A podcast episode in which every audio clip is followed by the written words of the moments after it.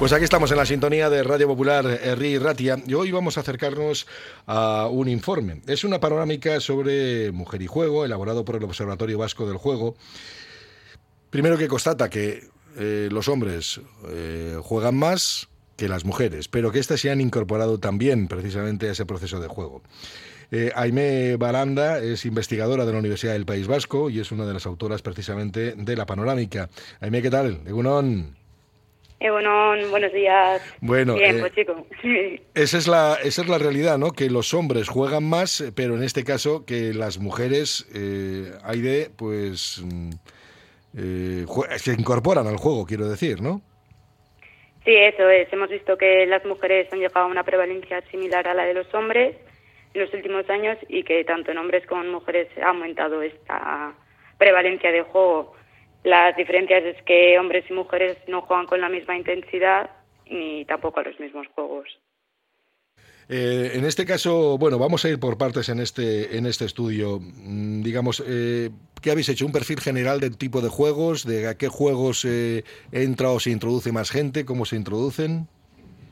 Eh, lo que hemos hecho en Panorámica Mujer y Juegos de Azar ha sido una recopilación de los datos, en este caso de prevalencia, y hemos hecho un perfil general sobre la población jugadora. No nos hemos centrado ni en aquellos que tienen una problemática o patología, sino una radiografía social, comparando los resultados obtenidos en 2019 y, los, y aquellos obtenidos en 2022.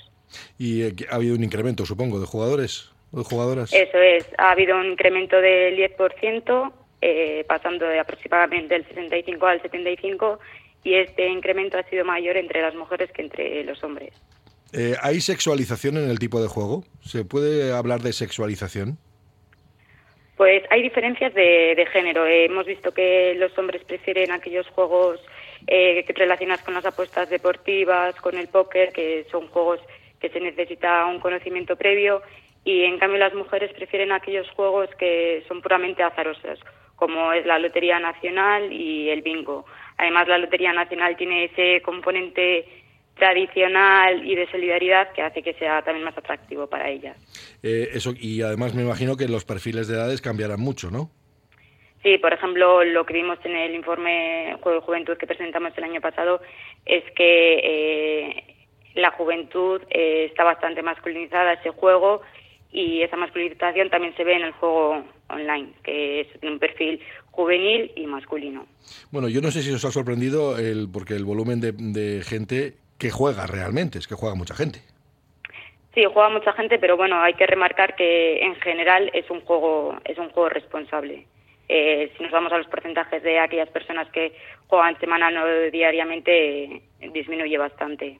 Así que podríamos hablar de que la patología, por ejemplo, los que viven afectados ya por adicciones y demás, no es un porcentaje muy alto, aunque sí preocupante, evidentemente, claro. Eso es, eso es. Hay que hay que tenerlo en cuenta, pero no, no es la gran mayoría. Y en este caso, claro, no habéis tenido eh, eh, eh, conciencia en este caso de cuáles son, por ejemplo, esos juegos que más adicción generan, ¿no? Pues lo que hemos visto en informes previos es que es el cúmulo de varios juegos. No es un único juego el que determina el riesgo o la patología, sino que, que es eso, el, el cúmulo de, de varios. Y también, eh, sobre todo, la modalidad combinada, jugar a presenciales y online al mismo, al mismo tiempo. El- me imagino que las tragaperras, que han sido lo que tradicionalmente más eh, generaba adicción, estas siguen estando en vigor, a pesar de que ya no hay tanta proliferación, por ejemplo, digamos, en, en bares de hostelería sigue apareciendo alguna, pero ya cada vez igual son menos, ¿no? Ya quedan restos, por decirlo de alguna manera. Eh, sí, sigue existiendo, sigue teniendo un público notable, aunque no el mayoritario, y también sigue siendo un, un público masculino. Además, en este informe de eh, Mujer y Juegos de Azar eh, analizamos las carátulas de, de las máquinas tragaperras y vimos que su contenido está bastante sexualizado, por lo que al final eh, están orientados a un público masculino. Bueno, eh, en cuanto a cuestiones de autoprohibición, porque muchas veces hemos hablado de eso, hay gente que se da cuenta que es consciente, bien por el entorno, bien porque la situación ya es eh, especialmente preocupante, pues toma decisiones de prohibirse. Aquí me imagino que, eh, bueno, supongo que también hablamos de números, ¿no? Siendo gran parte de los hombres, me imagino que serán más ellos los que toman esa decisión. Así es, eh, los hombres suponen en torno a un 75%, mientras que las mujeres el 25% restante. Además, este incremento desde enero a diciembre en autoprohibido se, se ha dado principalmente por el aumento en hombres del registro. ¿Y en perfiles profesionales hay diferenciaciones a la hora de, de meterse al juego?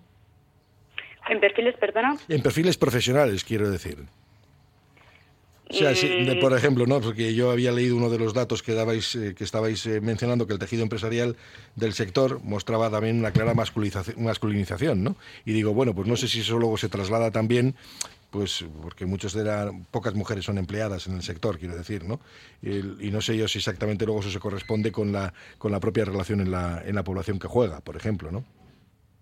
Bueno, yo creo que eso en realidad no tiene mucho mucho que ver o no hemos podido hacer un análisis que podamos comprobarlo, pero sí, el, los puestos de trabajo o el sector está bastante masculinizado, sobre todo aquellos que son referentes a apuestas y a casinos y el único que igual tiene un poquito más de, mujeres en los cargos en las empresas de bingos. Sí, sí, o sea que, ah, bueno, que puede haber más eh, mujeres dedicadas a eso, ¿no? En ese tipo de, en ese sector, ¿no?